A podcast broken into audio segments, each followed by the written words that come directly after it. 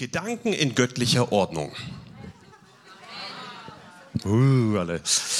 Herzlich willkommen hier im Missionswerk Strahlender Freude. Schön, dass du da bist. Schön, dass du eingeschaltet hast, online dabei bist. Ihr seid ja schon gespannt. Und jetzt gehe ich gleich wieder weg, denn Julia kommt.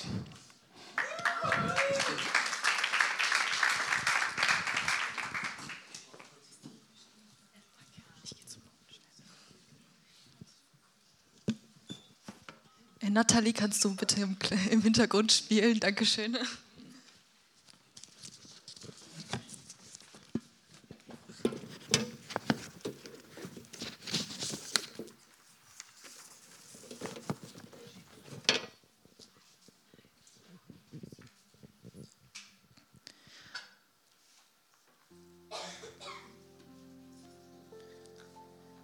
Der Kampf in deinen Gedanken. Es ist dieser eine Gedanke, der ein Loch im Brunnen deines Herzens grub. Dieser Gedanke macht das Wasser ungenießbar und trüb. Denn es sind Gedanken, an denen Menschenherzen tödlich erkranken. Sie sind wie ein Gift, das sich im Herzen streut, das unbehandelt eine Giftpflanze zeugt, sodass dein zerschlagenes Herz den Brunnen austrocknen lässt, bis die erschöpfte Landschaft dürr und ohne Wasser ist.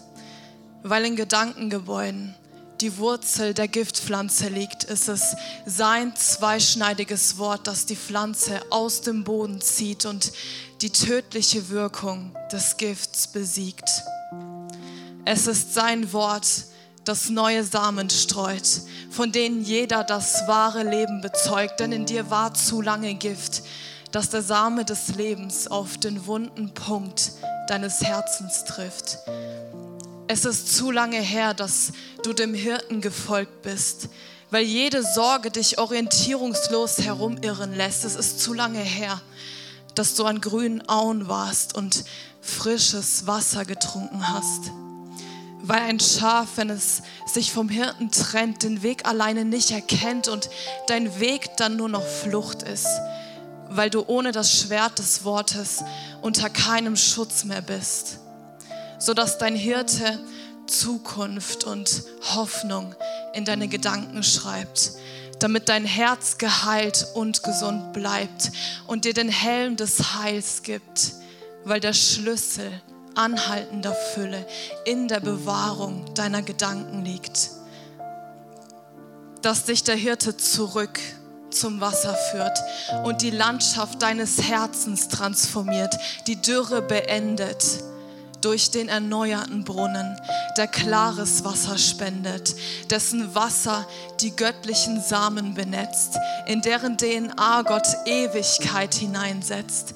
Dein Herz wird erleuchtet von dieser Ewigkeit, weil ihr Anker, weil ihr Erbe als Anker in deinem Herzen bleibt und die Hoffnung seiner Berufung zeigt, weil Jesus deinem Herz, das er erhält, seine Herrlichkeit persönlich vorstellt und dein Herz schon heute davon glänzt und weiß, der letzte Teil wird dort ergänzt, wenn du da ankommst, wofür du gemacht wurdest, hinzugehen, in die Ewigkeit, die dein Zuhause ist, weil du von heute bis auf ewig ein Zeugnis seiner Herrlichkeit bist.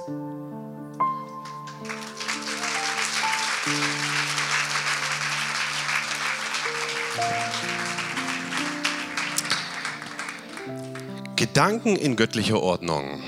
Halleluja. Sag mal deinen Nachbarn, heute wird Gott an deinen Gedanken arbeiten.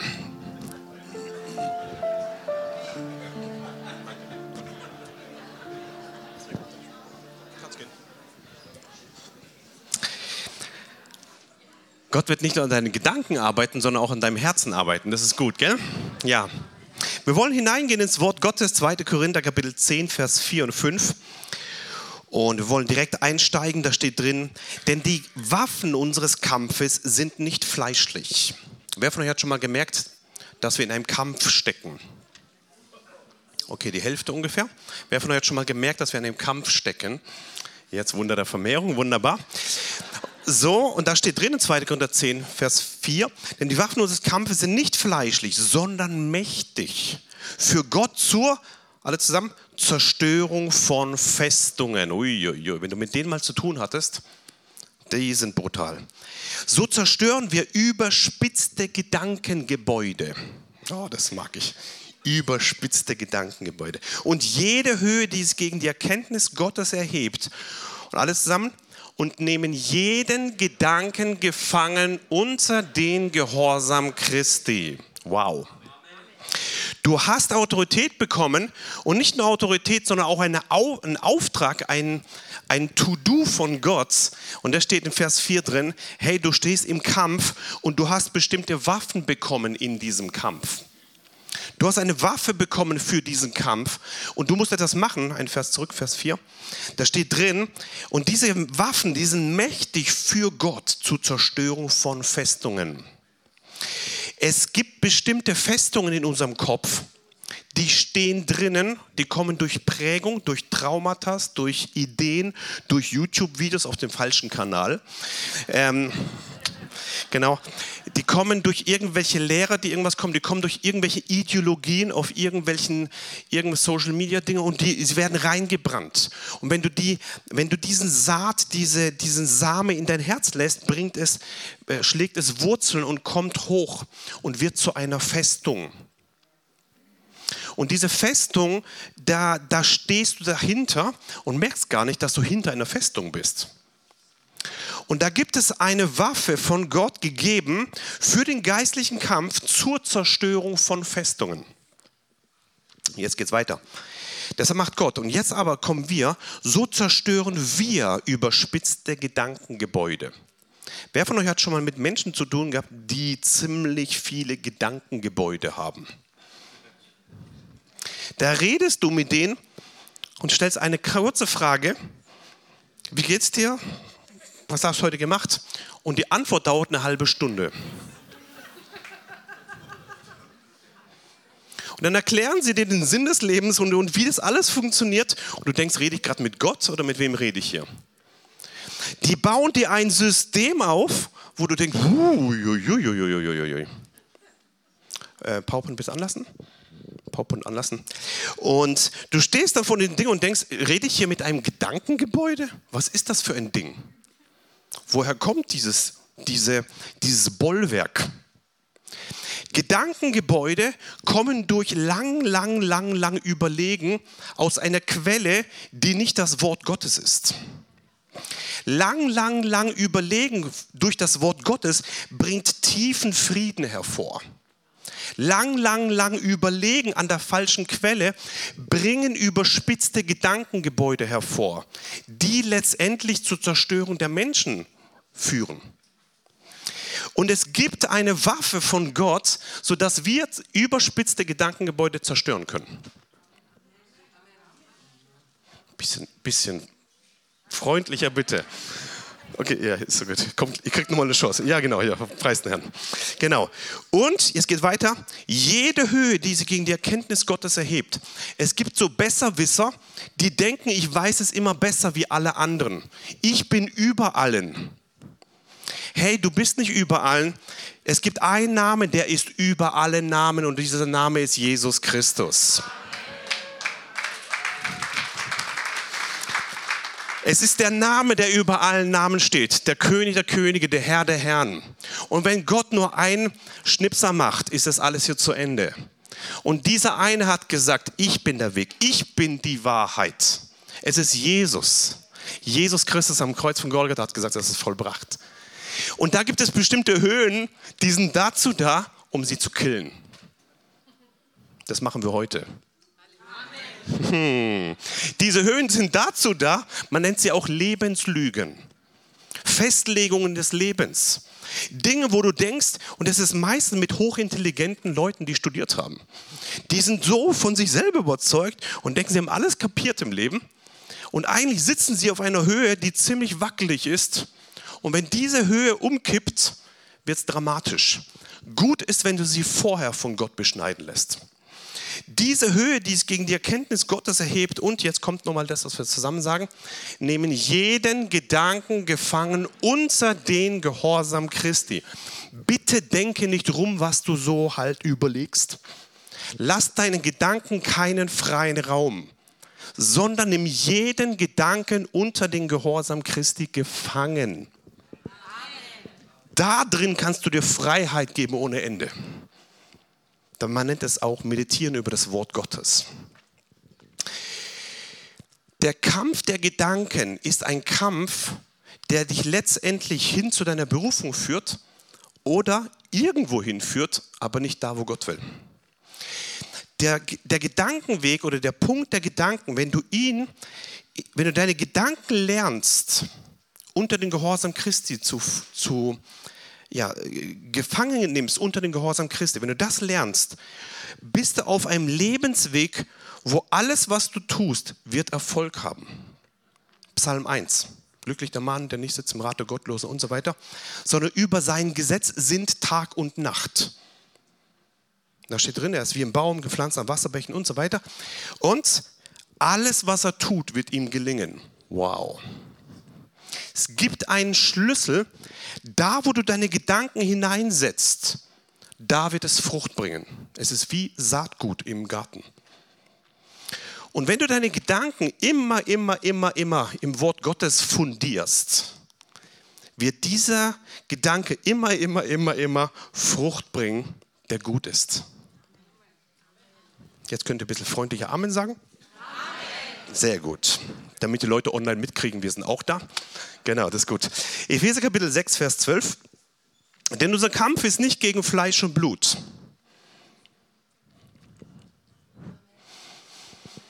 Ja, dein Ehepartner ist nicht dein Feind. Dein Arbeitskollege auch nicht. Und dein Chef auch nicht. Die bestehen nämlich aus Fleisch und Blut. Oder? Bitte verwechseln den Feind nicht. Der Feind, der Kampf, den wir führen, sind gegen vier Ebenen in der geistlichen Welt.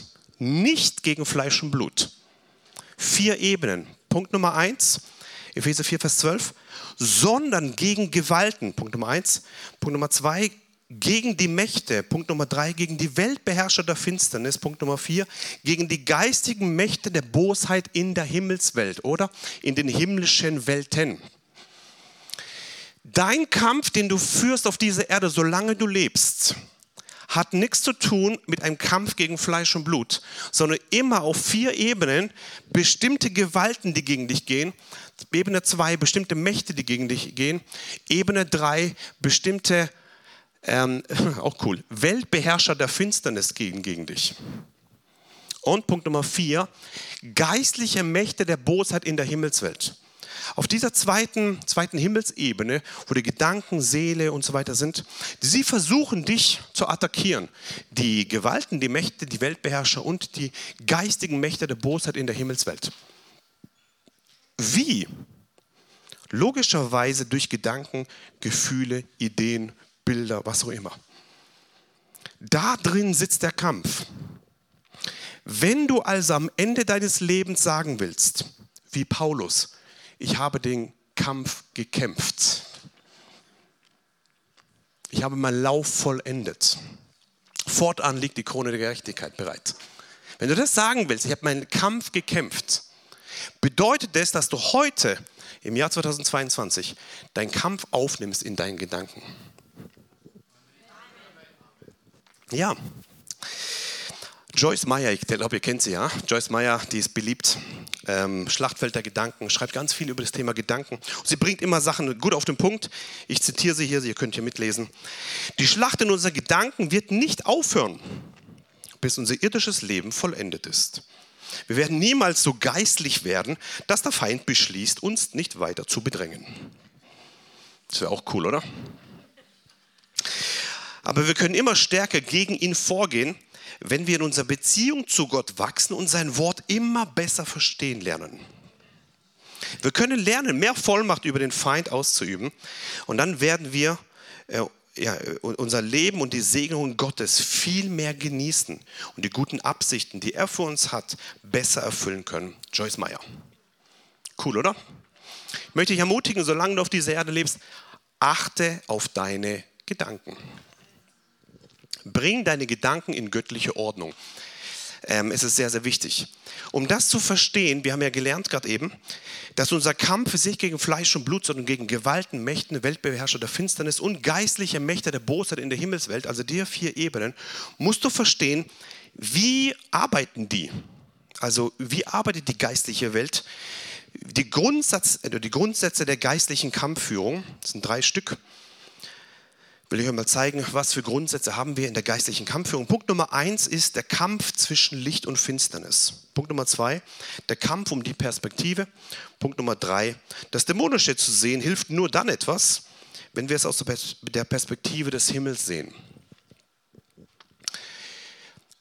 Die Grundsätze in dem geistlichen Kampf, bevor wir auf die Thema Ebene gehen, der Gedanken, wir müssen verstehen, wie funktioniert überhaupt die geistliche Welt.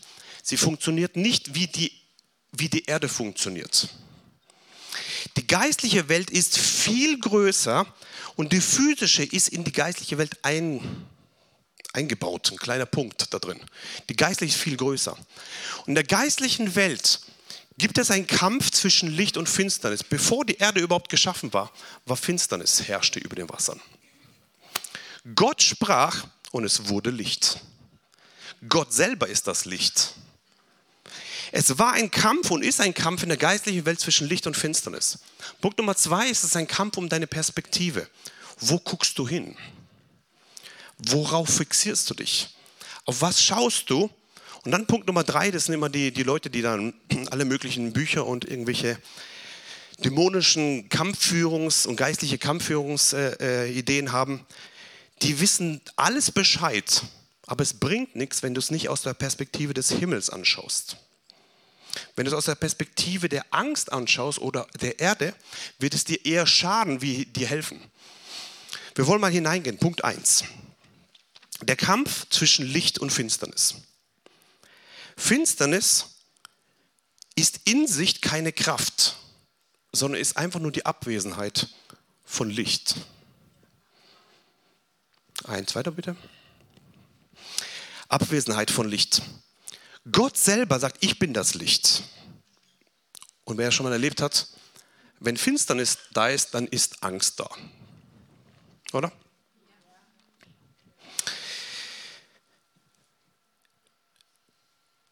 Ja, so ist es. Genau.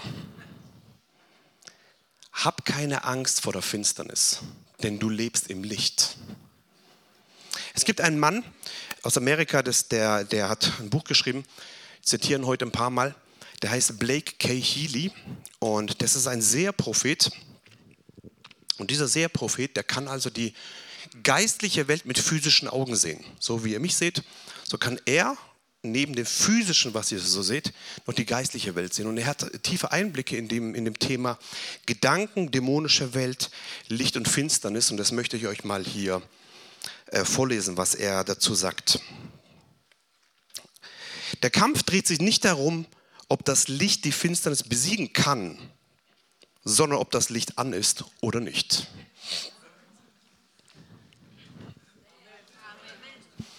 Das hört sich so einfach an, ist aber dramatisch heftig in der Auswirkung des Lebens. Sollen wir mal ein Beispiel machen zusammen? Komm, wir machen das Licht hier aus also liebe Kamera, liebe YouTube-Zuschauer, ihr seht mich gleich nicht mehr, weil dann ist kein Licht mehr da. Kann man Beam irgendwie auf schwarz machen? Geht es? Die Frage ist nicht, ob es Angst da ist und ob Finsternis, oh danke, Finsternis da ist. Sondern die Frage ist, ist dein Licht an oder aus? Und wenn wenn, wenn du irgendwo drin bist, wo alles dunkel ist, mal gucken, was die Leute draußen denken, was wir hier machen, gell? Jetzt, auch cool. Äh, wenn es drin dunkel ist, dann kommen ganz andere Gedanken. Jetzt ist romantisch mit der Kerze da vorne, ja? ja? Aber wenn alles dunkel ist, ist, sind viele Christen in so einem dunklen Ding drin, wie du jetzt gerade. Und sie denken nur in Dunkelheit. Sie denken, wie, schlimm ist meine Ehe und wie schlimm ist mein Körper und mein, meine, mein, mein Auto geht kaputt und meine Schwiegermutter und meine Arbeit und oi, oi, oi, oi. Und drehen sich in ihrem Karussell die ganze Zeit und wollen Gebet haben für ihr, ihre Finsternis. Und dann betet man auch noch und die kommen hinten und vorne nicht voran, weil sie eins vergessen, Licht anmachen. es werde Licht.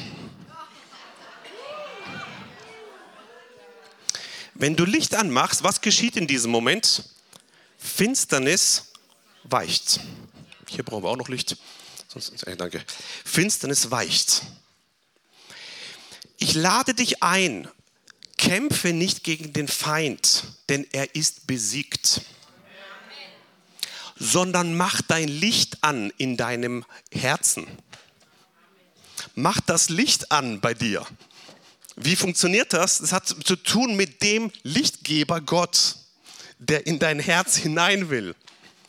Wem hörst du zu den ganzen Tag? Wen lässt du da hineinsprechen in dein Herz? Wen lässt du in dir, wen erlaubst du, dass er Samen der Gedanken in deinen Kopf rein tut oder in dein Herz rein tut? Und wenn alles dunkel ist um dich herum und alles ist schwer und alles ist, ist nicht ertragbar in deinem Leben, was machst du dann? Regst du dich auf über die Dunkelheit? Oder fängst du an, Gott zu loben und zu preisen, mitten im Tal des Todesschatten? Fürchtest du kein Unglück, denn du bist bei mir. Mach das Licht an, wenn es dunkel ist. Ganz einfach. Du wirst eine dramatisch andere Lebensführung haben, wenn du nicht kämpfst in der Finsternis, sondern den Lichtgeber Gottes reinlässt einfach. Er hat den Kampf gekämpft und gewonnen schon. Seit 2000 Jahren gibt es Licht, geistlich gesehen. Ja? Du musst einfach anmachen. Ja? Und ich lade dich ein, dass du diesen Kampf des Glaubens nimmst. Punkt Nummer eins hier. Kampf zwischen Licht und Finsternis. Ähm, was war Punkt Nummer zwei? Die geistliche Kampfführung hat zu tun mit der Kampf um deine Perspektive. Woraus schaust du? Der Kampf ist, sagt er auch der Blake. Healy, ähm, ob wir die Dinge so sehen, wie Gott sie sehen will oder wie der Feind sie sehen will. Gehen wir weiterklicken. Genau, nochmal weiter und nochmal weiter. Genau. Der Kampf ist, ob wir die Dinge so sehen, wie Gott sie sehen will oder wie der Feind sie sehen will. Ich lade dich ein, dass du das anschaust, wie Gott deine Situation sieht. Wenn du versuchst, allen möglichen Leuten zu erklären, warum jetzt gerade alles in deinem Leben so schief läuft, bist du vielleicht auf einer logischen, verstandesmäßigen, erklärbaren Ebene und alle sagen, du hast recht. Na, herzlichen Glückwunsch, hast du recht. Vielleicht stimmt es sogar alles, aber du hast hinten und vorne verloren. Geh doch einfach, ob du es verstehst oder nicht, ins Licht Gottes hinein und mach Lobpreis und bete Gott an. In diesem Moment ist der Sieg vollbracht. Es ist eine ganz andere Art von Kampfführung und du nervst die ganzen Leute nicht mit deinen ganzen Erklärungen. Wie viele Kreise gibt es von irgendwelchen Hühnern, die zusammen und dann reden sie stundenlang über ihre Probleme, anstatt eine Minute Gott anzubeten. Bring mal Licht in dein Haus hinein.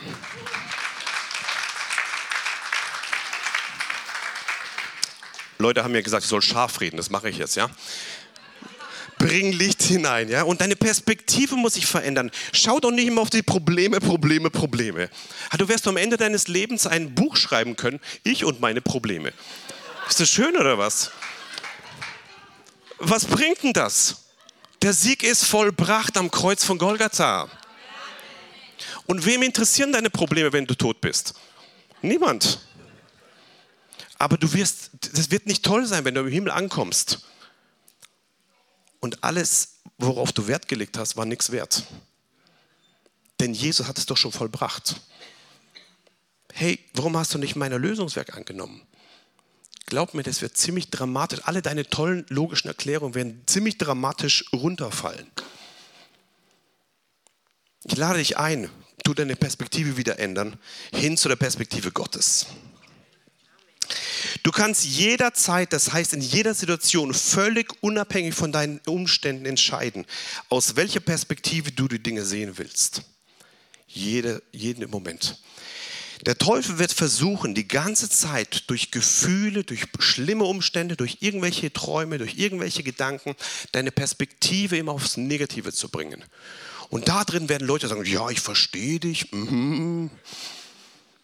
Dann hast du eine Partei umgegründet, ja, eine Partei gegründet. Hm, ich verstehe dich, die verstehe dich Partei. Das ist auch schön, das ist auch schön für die Seele, aber das muss irgendwann mal aufhören und du musst anfangen, wieder Gott anzubeten. Das ist doch nicht die Lösung, dass wir uns hier verstehen. Die Lösung ist, dass das Blut Jesu Christi vergossen ist für jeden Einzelnen und durch seine Striemen ist uns Heilung geworden, ja? Und die Strafe liegt am Kreuz. Ja, die Strafe, die Strafe lag auf ihm, auf Jesus. Er hat es genommen am Kreuz von Golgatha, damit wir Frieden haben dürfen. Dieser Friede hat er vorbereitet, aber wenn du immer wieder die Perspektive nur auf das Schlimme hast, ja, dann kommst du ja hinten und vorne nicht weiter in deinem Leben. Ich lade dich ein, ändere die Perspektive zur Perspektive Gottes und bleib entspannt. genau. Ähm, äh, genau. Ähm, ja. Nächstes Zitat von diesem Blake Kahili. Ich kenne viele Christen, die viel zu viel Zeit damit verbracht haben, Schlachten zu schlagen, die Jesus bereits am Kreuz gewonnen hat. Danke für das Lachen. Danke. Das bringt hier ein bisschen Drift rein, so in die Aussagen. Wenn du mit Leuten, wenn du mit solchen Leuten zu tun hast, die können dir stundenlang ihre Zeugnisse erzählen. Richtig gute Zeugnisse. Dramatisch. Und da war ich angegriffen und da war ich angegriffen und erzählen sie, erzählen sie und machen genau eine Minute Zeugnis, aber halbe Stunde Krieg. Leute, die das Erlösungswerk Jesu verstehen, sagen in einem Satz, Gott ist gnädig. Und sie können dir auch genau die gleichen Geschichten erzählen, aber sie beten Gott an. Und sie erzählen nicht über die großen Probleme des Lebens, sondern über die großen Wunder, die Gott getan hat in ihrem Leben. Das ist eine ganz andere Perspektive. Jakobus Kapitel 4, Vers 7 sagt, unterwerft euch nun Gott, widersteht aber dem Teufel und er wird von euch fliehen. Schritt Nummer eins ist nicht, sei ein Kämpfer und kämpfe gegen den, den bösen Feind. Der erste Schritt ist, unterwerft euch nun Gott. In allem, in deinen Gedanken, in deinen Gefühlen, in deinen Ideen, in allem unterwirfst du dich Gott. Und Schritt Nummer zwei, du widerstehst einfach dem Teufel. Du hast die Folge von beiden Schritten, also unterwerfen und dem Teufel widerstehen. Dann wird der Feind, was, was wird geschehen? Er wird fliehen. Amen. Wenn du willst, dass der Feind flieht, unterwerf dich Gott, widersteh dem Teufel und er wird von dir fliehen. Der Kampf ist in erster Linie kein Kampf gegen den Feind, denn diesen hat Jesus schon längst besiegt. Der eigentliche Kampf ist ein Kampf gegen unsere eigenen Gedanken und Gefühle. Ja, diesen können vom, Feind beeinflusst sein, aber noch viel mehr beeinflussen wir durch jede Entscheidung, die wir treffen, uns selbst. Also wie, die, wie sind die Grundsätze des geistlichen Kampfes? Grundsatz Nummer eins ist, der Kampf zwischen Licht und Finsternis. Grundsatz Nummer zwei ist der, ist der Kampf um deine Perspektive, worauf du schaust. Punkt Nummer drei, das Dämonische zu sehen hilft nur dann etwas, wenn du es aus der Perspektive des Himmels siehst. Und da möchte ich dich ermutigen da drin, ähm, denke mehr über die himmlischen Dinge nach, anstatt immer die, die Taktiken des Feindes herauszufinden. Ich kenne Leute, die dann alles studieren, den Satanismus genau, und ganz genau den Hexertum und genau diese Sache und diese Sache und dieses Okkulte und das Problem. Und die können dir alles erklären, stundenlang, dramatisch interessant. Ein Jahr, zwei Jahre, fünf Jahre. Und die haben jede Taktik des Feindes irgendwie kapiert. Stimmt vielleicht sogar. Aber solche Leute, irgendwann kapieren sie, hätte ich doch die Zeit lieber ins Wort Gottes gesteckt ich hätte viel mehr Effizienz gehabt in meinem Leben. Die Frage ist, ist das Licht an oder aus? Du kannst natürlich erklären, wie es aus ist und warum es aus ist und wie die Dunkelheit beschaffen. Das kannst du alles machen. Hilft manchmal sogar. Aber die größte Hilfe ist Licht anmachen. Schau auf Gott. Viel besser, ja? Viel, viel besser. Deine Gedanken sind deine Verantwortung. Komm, wir sagen das zusammen. Deine Gedanken sind deine Verantwortung. Komm, wir machen mal in Ich-Form. Meine Gedanken sind meine Verantwortung. Genau, sag mal das deinem Nachbar. Mit meine, mit, mit dem Wort meine, ja? Ist höflicher.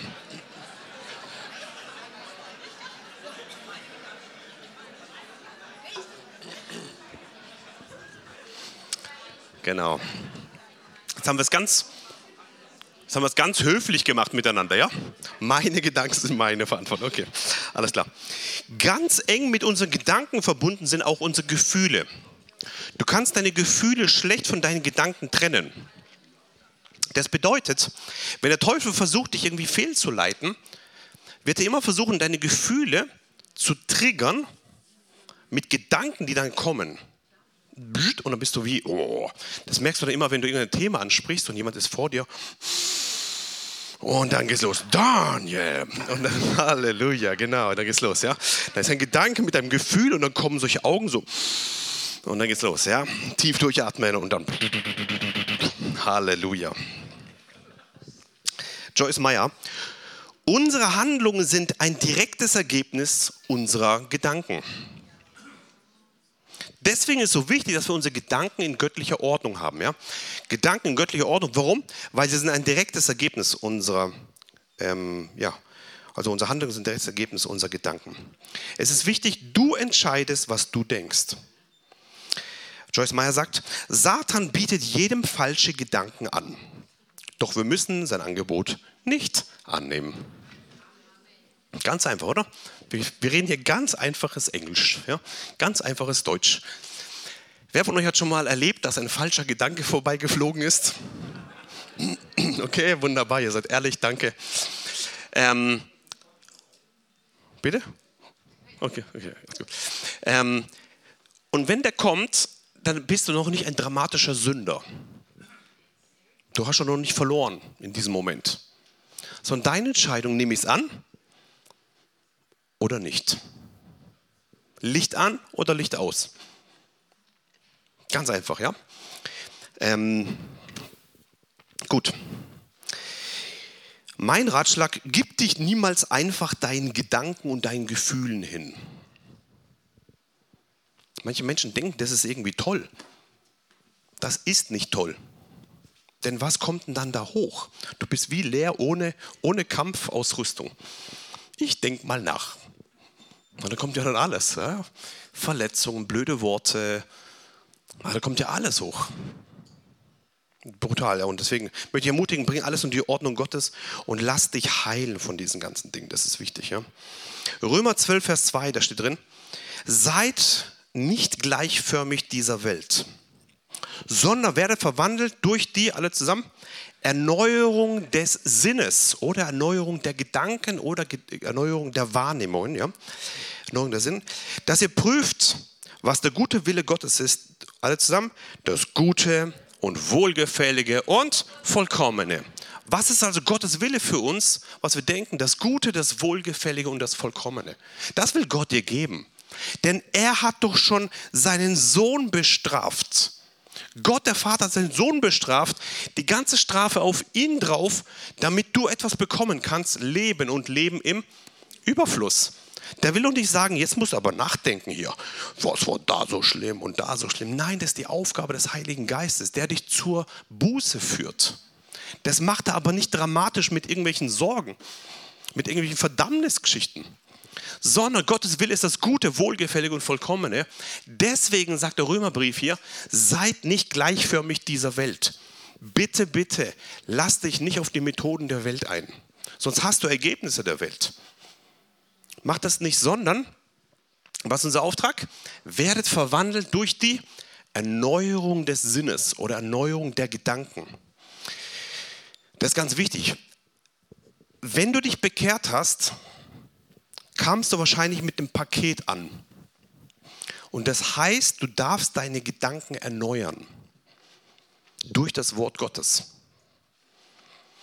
Wenn du eine Prägung hattest aus der Kindheit oder was auch immer, oder Verletzungen, kommst du mit einem bestimmten Paket an.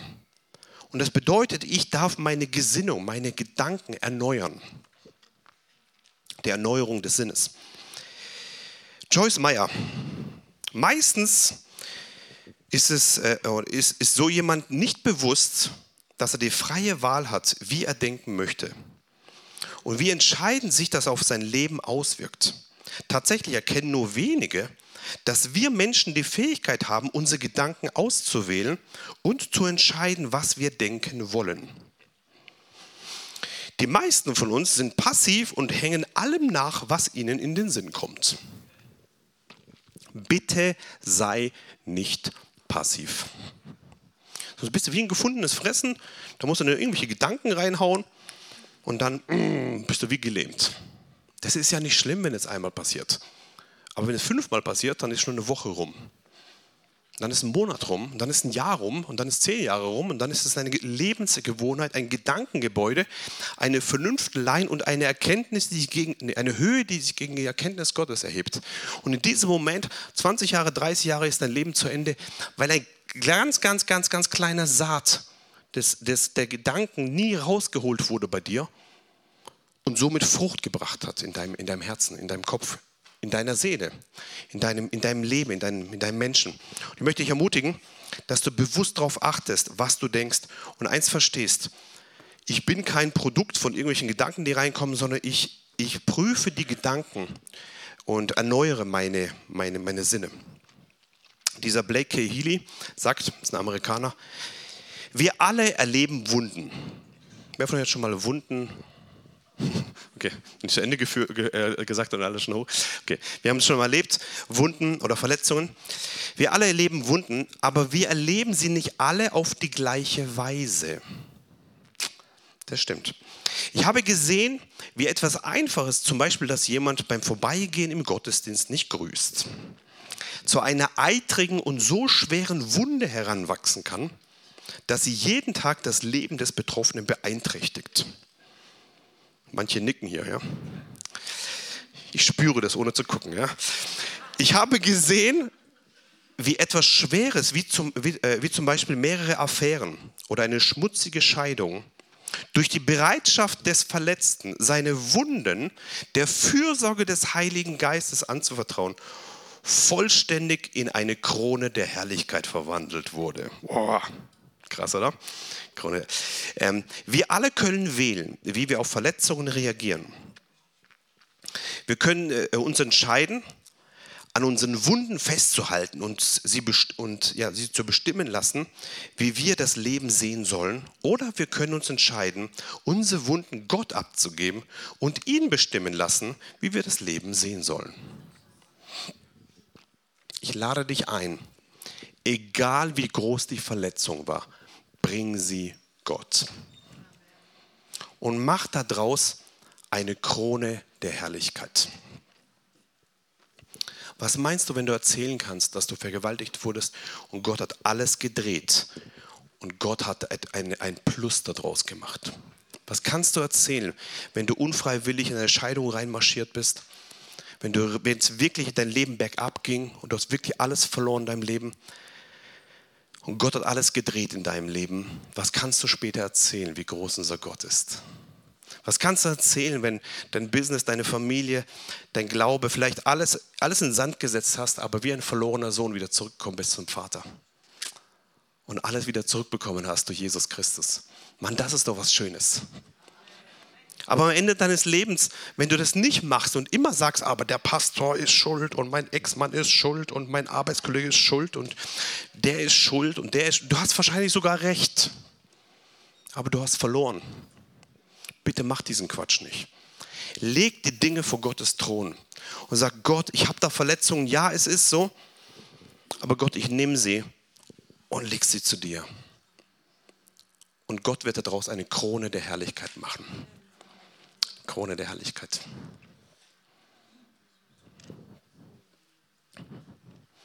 Ich spüre jetzt so ein Moment, Moment Gottes jetzt gerade. Ja. Mima Antonella, könnt ihr mal kurz kommen? Wir machen jetzt eine prophetische Handlung, ja? Ähm, ich spüre das, machen wir, jetzt müsste ich euch einen Moment geben, dass ihr reagieren könnt. Wenn ich gerade mir hier draufstelle. Das sind zwei, die die Kronen der Herrlichkeit haben, beide. Genau, beide durch schwere Phasen, nebeneinander ja, durch schwere Phasen gegangen und sie haben erfolgreich bestanden. Können wir so einen Tisch haben? So einen Tisch hier vorne? Ja. Genau. Wir wollen jetzt eine prophetische Handlung machen. Wenn du sagst, jawohl, ich möchte meine Verletzung meines Lebens, kannst du gerade wieder mitnehmen, ja? Genau. Danke. Ich möchte kommen, dann nimmst du deine Verletzung und sagst, ich mache jetzt eine prophetische Handlung. Ich nehme diese, diese, diesen, diesen Bollwerk der Verletzung, ich schmeiße es hier hin So. Hier in der Gemeinde kann es bleiben. Und du kommst, wenn du ein Mann bist, zum Mimo, wenn du eine Frau bist, zum Antonella und dann tust du eine Krone der Herrlichkeit drauf. Let's go. So. Okay, mit, mit beiden Händen. So eine Krone der Herrlichkeit. Wer von euch will in seinem Leben mit einer Krone der Herrlichkeit rumlaufen? Kannst du kurz spielen? Wenn du sagst, jawohl, ich möchte ab heute mich entscheiden vor der sichtbaren und unsichtbaren Welt. Ich werde jeder Person in meinem Leben vergeben. Ich lasse nicht mehr zu, dass in meinem Leben irgendwie eine Wurzel der Bitterkeit mit drin sitzt. Ich möchte, dass diese Krone der Herrlichkeit in meinem Leben zustande kommt. Egal wie kleinkruschtmäßig oder groß das Ding ist. Ich lade dich ein, jetzt aufzustehen, hier drauf, sagst, nein, ich lege das hin. Ab hier ist es zu Ende, muss nicht so stark. Und dann hol dir die Krone der Gerechtigkeit. Eines Tages wirst du eine Krone kriegen im Himmel. Ich lade dich ein, dass heute der Wendepunkt ist. Wer will der Erste sein? Wer will der Erste sein? Let's go. Komm, wir, wir beten zusammen. Jesus, wir danken dir, dass jetzt Dinge gedreht werden in Kronen der Herrlichkeiten in Jesu Namen. Und dass jetzt Verletzungen abgelegt werden in Jesu Namen. Verletzungen Gottes, dass jetzt Verletzungen rausgehen und dass Gottes Kraft reinkommt in Jesu Namen. Ordnung Gottes in Jesu Namen. Danke, Jesus. Wir geben dir die Ehre. Wir beten es auch für die Online-Zuschauer.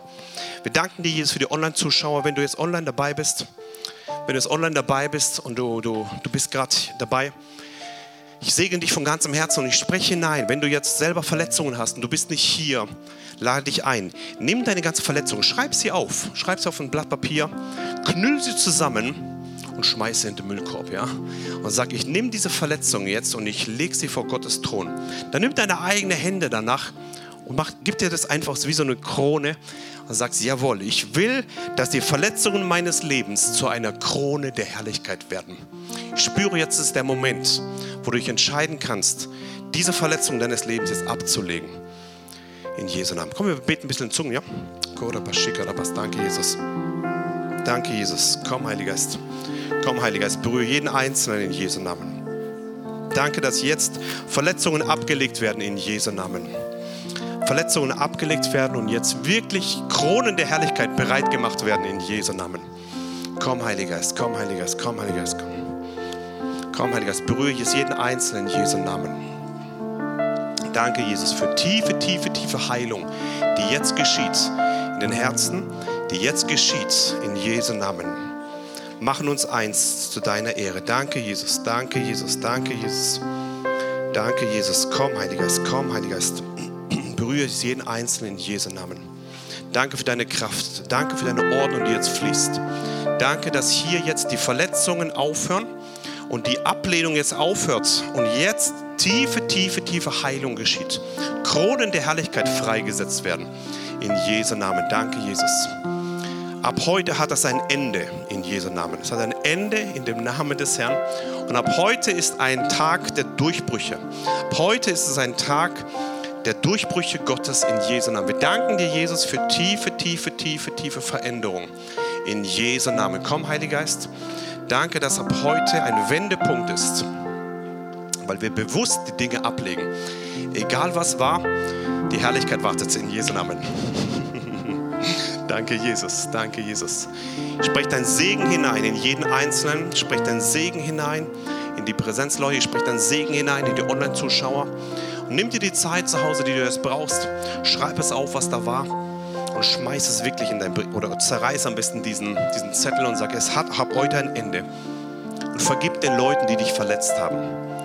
Lass es los, diese Bitterkeit. Lass es los. Gott hat eine Krone der Herrlichkeit für dich vorbereitet. Lass, lass diese Sache los. Ich danke dir, Vater, dass jetzt Ordnung kommt und dass das jetzt ein Ende hat in Jesu Namen. Jede Verletzung jetzt ein Ende hat in Jesu Namen. In Jesu Namen danke, Jesus, dass jetzt Krone der Herrlichkeit freigesetzt werden von Gott eines Tages. Und eines Tages, wenn wir in die Ewigkeit reinkommen, wird genau das geschehen. Wir werden die Krone der Herrlichkeit haben in Jesu Namen. Danke, Jesus. Danke, Jesus. Danke, Jesus. Mehr von dir in Jesu Namen. Komm, Heiliger Geist. Komm, Heiliger Geist. Berühre es ganz tief, jeden Einzelnen. Danken dir für die Fülle Gottes. Wir danken dir für die Herrlichkeit Gottes. Danke dir für den Sieg, den du gemacht hast in Jesu Namen. Komm, wir wollen noch ein bisschen beten für die Leute. Danke, Jesus. Berühre es jeden Einzelnen. Berühre es jeden Einzelnen. Danke, Jesus. Danke, Jesus. Danke, Jesus. Danke für Durchbrüche Gottes, Herrlichkeit Gottes, die jetzt freigesetzt wird. Und ich spreche aus, dass tiefe emotionale Heilung jetzt geschieht und dass Entscheidungen getroffen werden, die Ewigkeitswert haben. Ewigkeitswert in Jesu Namen. Danke, Jesus. Danke, Jesus. Danke, Jesus. Komm, Heiliger Geist. Komm, Heiliger Geist, berühre jeden Einzelnen. Auch online, schreib deine letzten Sätze jetzt zu Ende.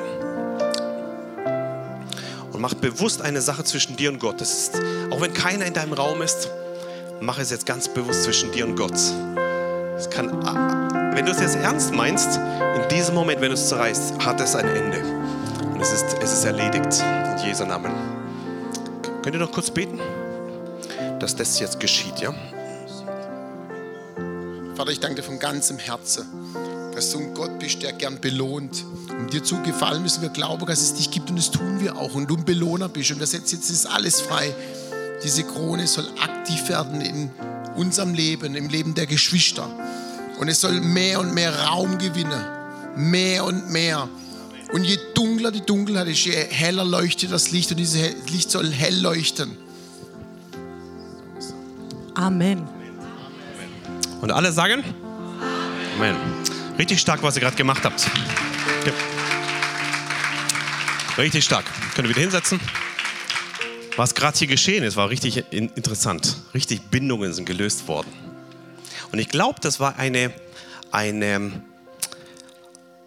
eine, ein entscheidender Moment, der gerade eben geschehen ist. Du hast bewusst die Sachen abgelegt und gesagt, nein, hier ist ein Ende. Und du wirst eines Tages mit der Krone der Herrlichkeit im Himmel ankommen. Amen. Voll gut. Gut, dass du auch online mitgemacht hast. Voll gut. Wir wollen noch die letzten paar Punkte noch anschauen zusammen. Warum ist es so wichtig, was wir denken? Warum ist es so wichtig, was wir denken? Joyce Meyer sagt, der Mensch folgt dem Weg, den sein Denken vorgibt. Deswegen sind unsere Gedanken so wichtig. Aus dem Schlachtfeld der Gedanken von Joyce Meyer zitiere ich einen Satz. Schließlich sah ich die Wahrheit oder sah ich der Wahrheit ins Gesicht dass mich keines dieser Dinge unglücklich machen konnte, wenn ich beschloss, die richtige Einstellung zu haben. Was mich unglücklich machte, waren meine Gedanken. Sagt Joyce Meyer direkt. Und ich lade dich ein, dass du in deinem Leben sagst, nein, ich nehme die Gedanken und ich halte sie fest, die göttlichen, die, die, die, wo Gott mir gibt, die möchte ich festhalten. Jesaja 55, Vers 8 und 9, da steht drin, denn meine Gedanken sind nicht eure Gedanken. Also deutlich, seine sind nicht unsere. Ja? Und eure Wege sind nicht meine Wege, spricht der Herr. Denn so viel der Himmel höher ist als die Erde, so sind meine Wege höher als eure Wege und meine Gedanken als eure Gedanken.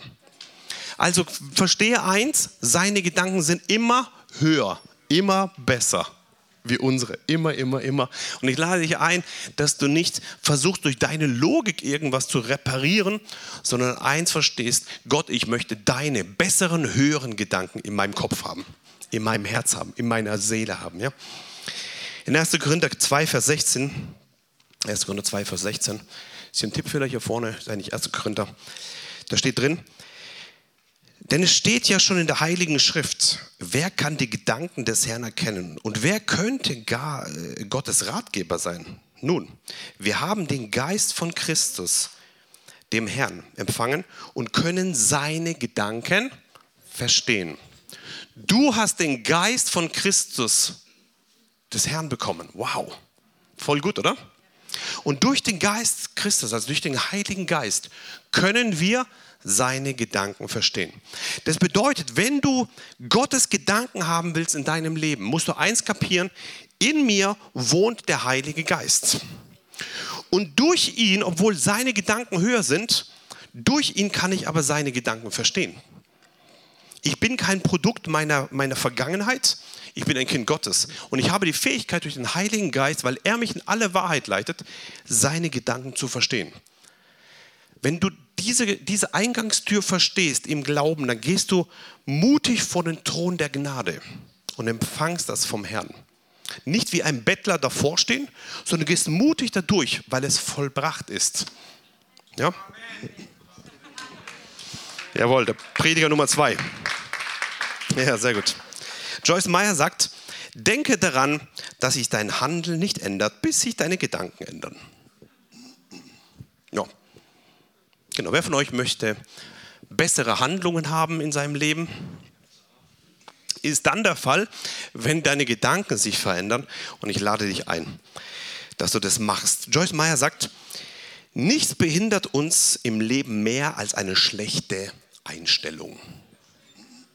Das stimmt, jawohl, genau. Nichts mehr als eine schlechte Einstellung. Ich mache euch mal ein paar Negativbeispiele. Wollt ihr sie hören? Nein? Okay, dann halt nicht. Doch, okay. Also ich tue sie nur erwähnen, damit ihr das wisst, dass es die gibt und dann gehen wir ins Gute hinein, ja? Okay, so machen wir es, ja? Damit wir die abschießen. Wir wollen die doch abschießen, die alten Dinge, ja? Wollen wir sie raus, raushauen? Okay, negative Gedanken und negative Beispiele sind, ich habe den langweiligsten Job der Welt. Mein Chef erwartet viel zu viel. Diese Firma müsste mich besser bezahlen und besser behandeln. Ich sollte mehr Urlaub bekommen. Immer muss ich die Drecksarbeit machen. Niemand hier mag mich. Ich muss vielleicht mit all diesen Leuten zusammenarbeiten, aber ich muss nicht unbedingt nett zu ihnen sein das sind so die Negativbeispiele. Besser ist, wenn du sagst, ich bin dankbar, einen Job zu haben. Ich will jeden Tag mein Bestes geben. Also merkt ist eine Perspektivenfrage. Nicht die Umstände ändern sich, sondern die Perspektive. Ich glaube, dass Gott mir täglich Gunst bei meinem Chef schenkt. Ich bin froh, mit meinen Kollegen ein Team zu bilden, auch wenn wir alle nicht perfekt sind. Der Arbeitsplatz mag nicht ideal aussehen, aber ich werde meinen Teil dazu beitragen, um ihn für mich und die Menschen in meiner Umgebung angenehm zu gestalten. Ich bin entschlossen, fleißig und konzentriert zu arbeiten, und zwar die ganze Zeit, in der ich dafür bezahlt werde. Ja? Erkenne göttliche Gedanken. Erkenne die Gedanken, die Gott für dich hat. Erkenne die Gedanken, die Gott für dich vorbereitet hat. Und der Schlüssel ist, wie kann das sein? Das Wort Gottes, ja? Schlüssel ist das Wort Gottes. Erkenne deine Identität. Also wenn du, wenn du göttliche Gedanken haben willst, wenn du also deine Gedanken unter göttlicher Ordnung haben willst, musst du eins verstehen. Nimm das Wort Gottes und verstehe deine Identität. Beide Seiten gehören zusammen. Nur Wort Gottes ohne Identität ist wieder Gesetzlichkeit. Nur Identität irgendwie ohne ein Fundament ist irgendeine schöne Meinung. Wenn du aber verstehst, wer du bist, also Identität, zusammen mit Wort Gottes, diese Kombination sind wie zwei Beine eines Körpers. Und du stehst stabil. Ja? Identität und Wort Gottes. Wir haben ja schon gelesen, diese Bibelstelle in 2. Korinther 10, Vers 4 und 5.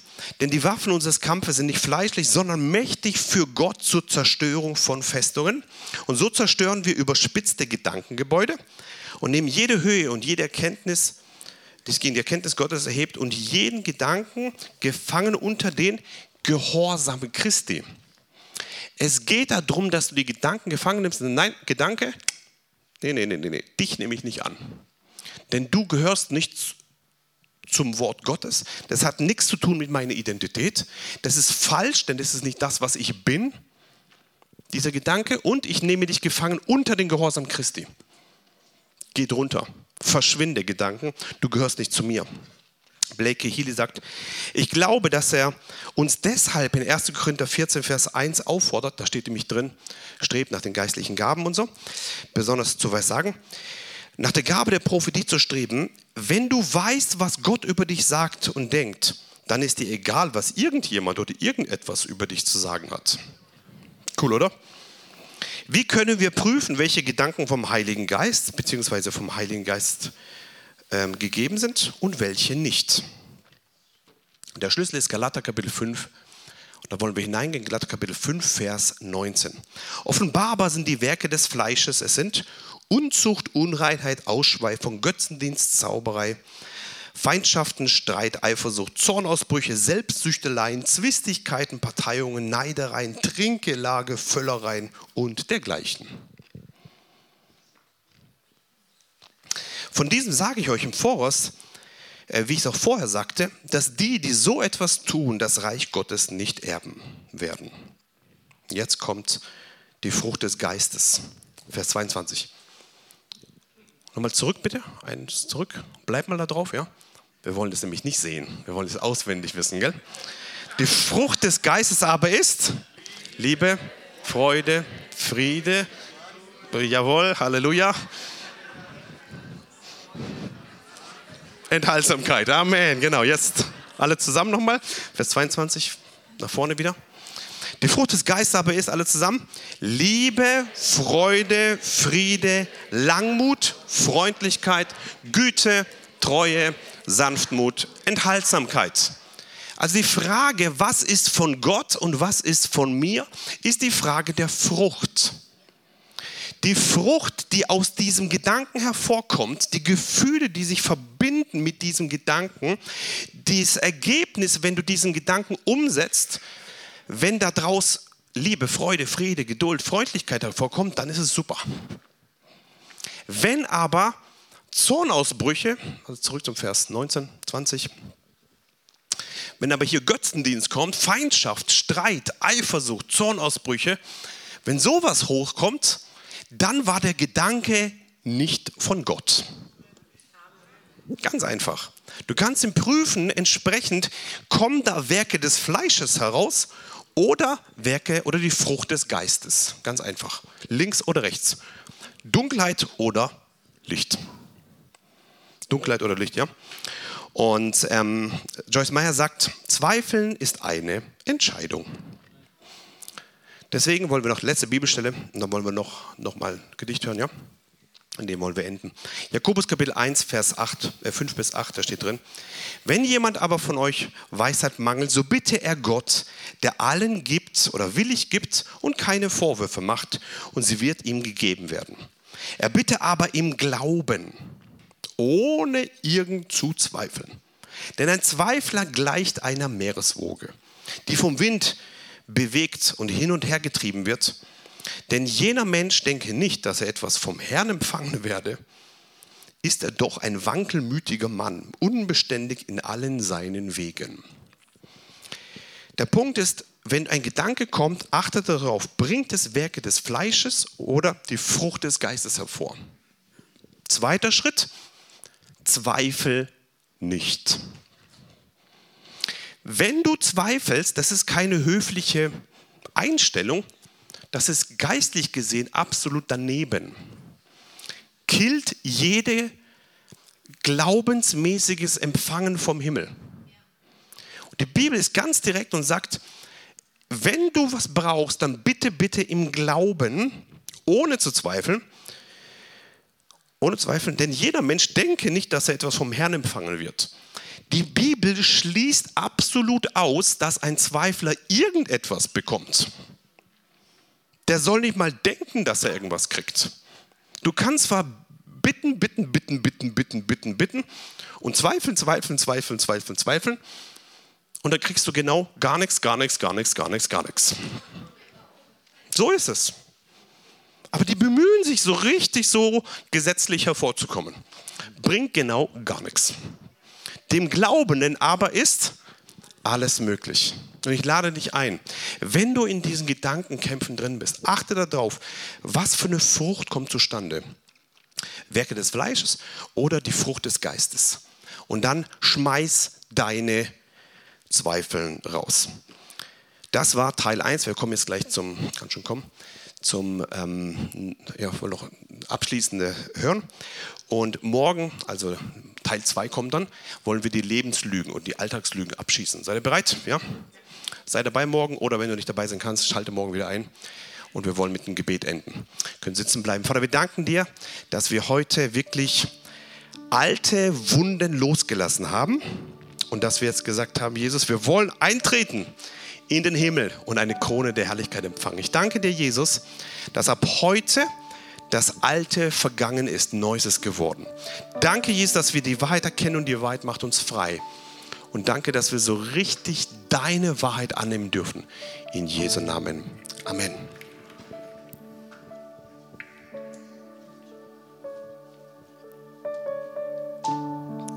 Der glaubende Gedanke, das gesprochene Wort beginnt mit dem Gedanken, der innen liegt. Dem Gedanken, der die Wirklichkeit schon früher erblickt, weil auch göttliche Vorstellung hinter dem Wort des Lebens war. Ein göttlicher Gedanke, der das Leben und die Fülle der Erde bereits vor der Erschaffung sah. Aus göttlichen Gedanken kann nur ein Gut und ein sehr gut entstehen. Denn Realitäten gehen Hand in Hand mit dem, was Gedanken schon vorher sehen. Und Gott schuf den Menschen nach seinem Bild, dass das äußere Leben aus dem Inneren des Herzens quillt, weil das Leben des Gerechten im Glauben liegt. Und der Glaube ist der Gedanke, der immer Gottes Namen nennt, der die Schönheit Gottes hinten am Horizont erkennt, der schon die Morgendämmerung inmitten der Nacht sieht, weil der glaubende Gedanke den souveränen Schöpfer liebt. Der Gedanke glaubt, wenn er seinen Halt nicht mehr auf den menschlichen Verstand baut, weil er sich dem hingibt, was jenseits der Grenze des Begreifbaren liegt, was diese Welt als Torheit hinstellt, was aber den erhält, dem göttliche Erkenntnis zufällt, dass das scheinbar Törichte an Gott weiser als menschliche Weisheit und das scheinbar Schwache an Gott stärker als menschliche Stärke bleibt. Menschliche Weisheit der menschlichen Herzen ist verdorben. Der Wert der Ewigkeit bleibt ihnen verborgen, wird aber für den offenbar, dessen Herz auf den Himmel ausgerichtet war, der ein Stück der Ewigkeit in sich trägt, weil der glaubende Gedanke nach Gottes höheren Gedanken fragt, dass er sein vermeintliches Gut für Gottes sehr gut hingibt und auf den höheren Wegen Gottes lebt, weil der heilige Gedanke zuerst nach Gottes Reich strebt. Der heilige Gedanke entstammt aus einem geheilten und geheiligten Herzen. Dieses Herz ist vor Gott rein und sein Blick auf den Ewigen ist klar. Denn dieses Herz ist genau da, wo sein größter Schatz ist. Sein sehr gut sein wertvollstes, das es hat, ist bei dem ewigen Gott. Dieses Herz ist mit dem Namen Gottes besiegelt, damit selbst der kleinste Gedanke Gottes Herrlichkeit widerspiegelt.